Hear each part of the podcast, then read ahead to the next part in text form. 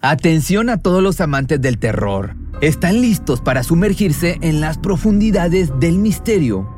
Pues les presento Archivos Perdidos, el podcast que explora las historias más escalofriantes de México. Archivos Perdidos no es solo otro podcast de horror, es una experiencia única que te lleva de la mano a través de historias como si estuvieras ahí mismo, viviendo los eventos junto con los protagonistas. La producción del podcast es impecable, con una narración cautivadora, efectos de sonido envolventes y una música que te sumerge en cada narración. Y si has vivido algo inexplicable, envía tu historia al correo archivosperdidos.genuinamedia.com y únete en este viaje a lo desconocido. Y no olvides también seguirlos en Spotify y Apple Podcast para no perderte ningún episodio. En resumen, si eres un amante de los misterios y las historias intrigantes, Archivos Perdidos es una adición, un complemento obligatorio a tu lista de reproducción. Fluye en tu día con el desodorante Dove Men hecho con un humectante a base de plantas, para que te sientas fresco, con confianza y sin irritación. Siente cómo fluye tu día con Dove La vida del conocido Jeffrey Dahmer ha sido estudiada por muchos psicólogos y especialistas, pero muy pocos saben la historia de su infancia y también la de su madre Joyce. Ella sufrió de una enfermedad mental mientras criaba a su hijo y jamás pudo superar la culpa de haber creado a un verdadero monstruo una vez que todo el mundo supo de sus horrorosos crímenes. En el video de hoy te voy a hablar un poco de la trágica infancia de uno de los asesinos en series más reconocidos de los Estados Unidos, pero un poco más enfocado hacia la vida que tuvo con su madre.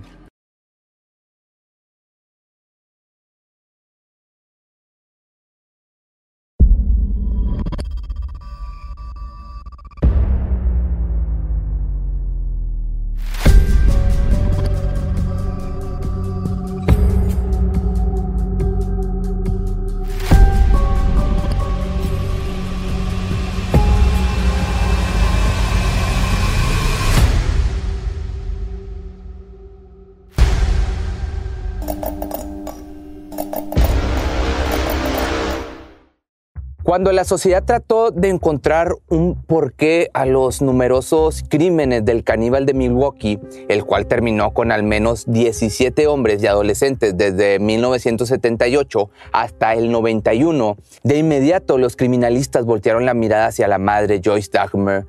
Las preguntas que sobresalían eran ¿Acaso ella había creado un ambiente tan violento que su hijo terminó por convertirse en un monstruo? ¿Hubo algo que Joyce pudo haber hecho diferente para evitar este desenlace? ¿O qué tal? ¿Hay posibilidad de que sus adicciones jugaran un papel importante a la hora de crear a Jeffrey? Los padres de Jeffrey estaban conformados por Leonel Dagmer y Joyce Flynn, una mujer nacida el 7 de febrero de 1936 en Columbus, esto en Wisconsin. Y aunque no hay datos concretos de la fecha en la que contrajo matrimonio con él. Algo que sí se sabe con certeza es que su primer hijo, nacido el 21 de mayo de 1960, se convertiría en uno de los hombres más buscados y odiados de toda la nación. Clasificar a los Dahmer como la típica familia americana sería pues una equivocación bastante severa. Según las mismas memorias de Lionel, la unidad familiar ni siquiera gozaba de ser feliz ni de pertenecer a la comunidad en la que vivían. Lionel, por su parte, estaba ocupado la gran mayoría del tiempo en los estudios de doctorado, por lo que pasaba poco tiempo en casa. Y la madre, a pesar de que sí estaba en el hogar, estaba muy lejos de ser una figura ejemplar. Los testimonios proporcionados por el padre revelan que ella tomaba medicamentos dañinos aun y cuando se encontraba en estado de gestación y que una vez pasados los nueve meses su estado mental era inestable y no apto para ser responsable de un niño. En el libro que el padre de familia escribió se puede encontrar una cita que revela la preocupación y los síntomas de la madre. Y esto decía, Como científico me pregunto por el potencial del mal, de si reside en la sangre de algunos de nosotros y de si es plausible que pueda transferirse a nuestros hijos en el momento del nacimiento. También afirma que su ahora ex esposa era una mujer hipocondríaca y que sufría de episodios de depresión y pasaba demasiado tiempo en la cama, además de que en muchas ocasiones tenía miedo de tocar a su propio hijo Jeffrey por miedo a contraer algún germen o alguna enfermedad. Pero Joyce Dagmer tenía una serie de opiniones que diferían con la historia de su ex esposo. En 1993 dio una entrevista para la productora MSNBC en donde dio una versión diferente de todo lo que aconteció durante esos años. A pesar de las afirmaciones del padre al decir que su hijo era un niño tímido y retraído, la madre mencionó que en toda su niñez no hubo ningún síntoma o signo de lo que Jeffrey llegaría a convertirse. Además dijo que después de su sentencia repasó toda su vida miles de veces en busca de los errores que pudo haber cometido al momento de criarlo. La verdad es que ambos tenían un poco de razón en sus historias. Aquel niño rubio de ojos azules, estudiante modelo y educado, era bastante vital y extrovertido y sobre todo destacaba por ser muy curioso, lo que lo llevó a experimentar con las cosas y a llevarlas a un extremo. Uno de los primeros indicios de que aquel germen criminal crecería hasta llevarlo a cometer los peores delitos llegó en la forma de maltrato a los animales desde una temprana edad, como generalmente suele suceder con los asesinos. Los cazaba, los hacía sufrir y después los diseccionaba para curiosear con sus intestinos y huesos. Su padre explicó que se dedicaba a investigar cómo eran los animales por dentro, al mismo tiempo que estaba desarrollando su sexualidad. Pero jamás pensó que ese comportamiento extraño llegaría a más. Simplemente creyó que era una curiosidad, como te digo, típica de unos niños, que no sé qué tan típico sea jugar con animales muertos. Pero bueno. Y fue esto lo que hizo que su vida cambiara al relacionarse con los demás. A partir de entonces se convirtió en un chico tímido, sin relaciones sociales y se puede decir que raro. Su padre recordaba esto en sus memorias. Por estas épocas es que su fascinación por la muerte se volvió como una obsesión más grande.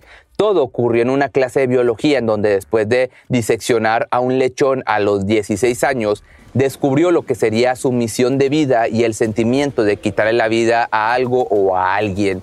También por este tiempo fue que su sexualidad se definió y supo que en realidad era homosexual. Con todas estas nuevas experiencias, a ellos se unieron sus problemas con el alcohol y las sustancias, un cóctel de emociones e inconvenientes que lo llevarían a ejecutar su primer gran crimen en junio del 78. Durante estos años de excesos, fantasías y fatalidades es que Jeffrey hizo de las suyas con total impunidad y de la peor manera posible. El mismo hombre dijo ante las cámaras de televisión una vez que fue detenido que una cosa llevaba a la otra, cada vez tenía que hacer cosas más extrañas para satisfacer mis instintos.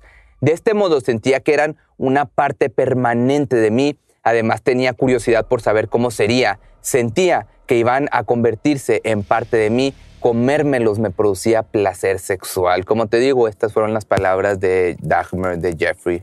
Unos meses antes de su arresto y después de terminar con la vida de un adolescente de apellido Conorak, nadie llegó a sospechar de él ya que en todo momento se mostraba cariñoso, atento y hasta agradable. Acudía a celebraciones familiares, conversaba con entusiasmo y disfrutaba de la compañía de su padre y su abuela con la que vivió un tiempo.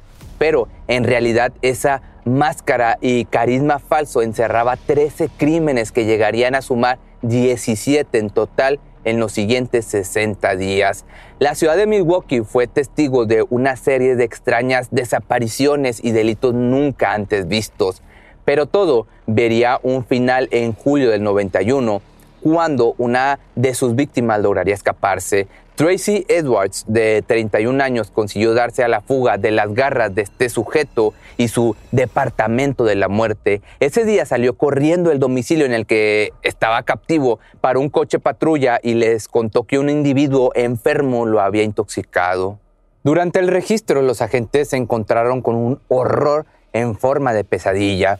En la vivienda localizaron restos humanos en el congelador, una cabeza en la nevera, un bidón de 200 litros con más de dos torsos hasta el fondo sumergidos en ácido y más de 80 fotografías de las víctimas hechas pedacitos. Acababan de dar caza a uno de los sujetos más violentos despiadados y que sería recordado por todos. El día de su juicio, el ahora conocido como carnicero de Milwaukee se hizo famoso por todo el globo, desde camisetas, cómics, pinturas con su rostro, pósters y hasta canciones dedicadas a este sujeto, el lo que mantendría viva la imagen de Dagmar por muchísimos años. El furor de un sector de personas que lo veían como un ídolo inmortalizó sus atroces actos y lo elevaron como si se tratase de algún héroe. Las próximas tres semanas el tribunal escuchó cómo Jeffrey contaba las aberraciones que realizó con sus múltiples víctimas. Fueron testigo de las numerosas pruebas que los investigadores aportaron y de cómo el presunto culpable alegaba que sufría de locura. Pero una estrategia que resultó inútil. El jurado votó 10 contra 2 que el acusado estaba legalmente cuerdo para afrontar la prisión. El 15 de febrero del año del 92, el tribunal lo condenó a 957 años de prisión en Wisconsin y por si fuera poco, que son muchos años, en mayo de ese mismo año le cayó la segunda condena de cadena perpetua en Ohio. Su estadía en la cárcel estuvo repleta de entrevistas y cámaras de televisión que querían conocer los motivos y la vida privada del sentenciado.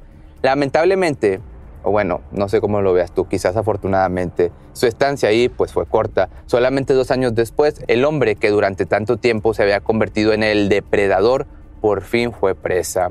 Asignado con Christopher Scarver, un individuo con esquizofrenia diagnosticada, en las tareas de limpieza, sería el encargado de quitarle la vida al utilizar una barra de pesas del gimnasio para golpearlo brutalmente. La ironía aquí es que así fue como Jeffrey había cometido su primer crimen, golpeando a Stephen Hicks con una pesa. El carnicero de Milwaukee murió poco tiempo después en camino al hospital debido a las graves heridas en la cabeza. El 28 de noviembre del 94, a la edad de 34 años, había fallecido. Lo curioso es que luego de que Scarver diera su testimonio, mencionó que Dagmar estaba de acuerdo con aceptar su destino, pues después del primer golpe no opuso ninguna resistencia. Por otra parte, sus padres, en especial su madre, jamás pudieron vivir con el dolor y la culpa de todo lo que su hijo había hecho y sufrido. Joyce fue entrevistada tiempo después y dijo lo siguiente, todavía amo a mi hijo, nunca dejé de amarlo. Era un chico hermoso y un hijo fenomenal. Él siempre fue alguien amado. Luego de la terrible noticia del fallecimiento de su hijo, los padres entraron en una disputa legal. La madre quería que el cerebro de Jeffrey fuera examinado para poder determinar algún factor biológico o hereditario que arrojara luz sobre sus terribles crímenes. Tal vez con la certeza de que aquí podría descansar u obtener un poco de paz mental al sentirse culpable cada día. Lionel, quien terminó por ganar la batalla legal, ordenó que su hijo fuera cremado. Sea o no sea culpa de sus padres, Joyce sintió un remordimiento tan grande que intentó quitarse la vida en varias ocasiones. Unos meses después de que le quitaran la vida a su hijo, a su monstruo, decidió abrir todas las válvulas de la estufa y esperar a que falleciera envenenada. Una nota en el escrito decía, ha sido una vida solitaria en especial hoy. Por favor, desháganse de mi cuerpo. Amo a mis hijos Jeffrey y David. Pero contra todo pronóstico sobrevivió este y varios intentos futuros, hasta que su deseo por fin se cumplió y de una manera trágica. Cuando Joyce murió de cáncer de seno en el año 2000 a la edad de 64 años, sus amigos y familiares contaron en entrevistas que el único impedimento y carga que la afligía era la culpa. Uno de los abogados de Jeffrey de nombre Gerald Boyle, comentó que a pesar de los testimonios del carnicero de Milwaukee de absolver a sus padres de la responsabilidad, su madre cargó con la idea de que ella era un monstruo al traer al mundo a una persona que había hecho tanto mal y eso le había llevado a sentirse olvidada. Que digo, yo no soy doctor ni soy experto, pero pues pienso que muy probablemente esta culpa, esta pena le ocasionó el cáncer. Sea cual fuera el caso, la vida trágica que envolvía a la familia Dagmar es una que jamás podrá ser borrada de la historia y más de la historia de los Estados Unidos. Si te gustó este video, recuerda que me puedes seguir en mis redes sociales y si quieres encontrar la merch, la puedes encontrar en pepemisterio.com y nos vemos en el siguiente video.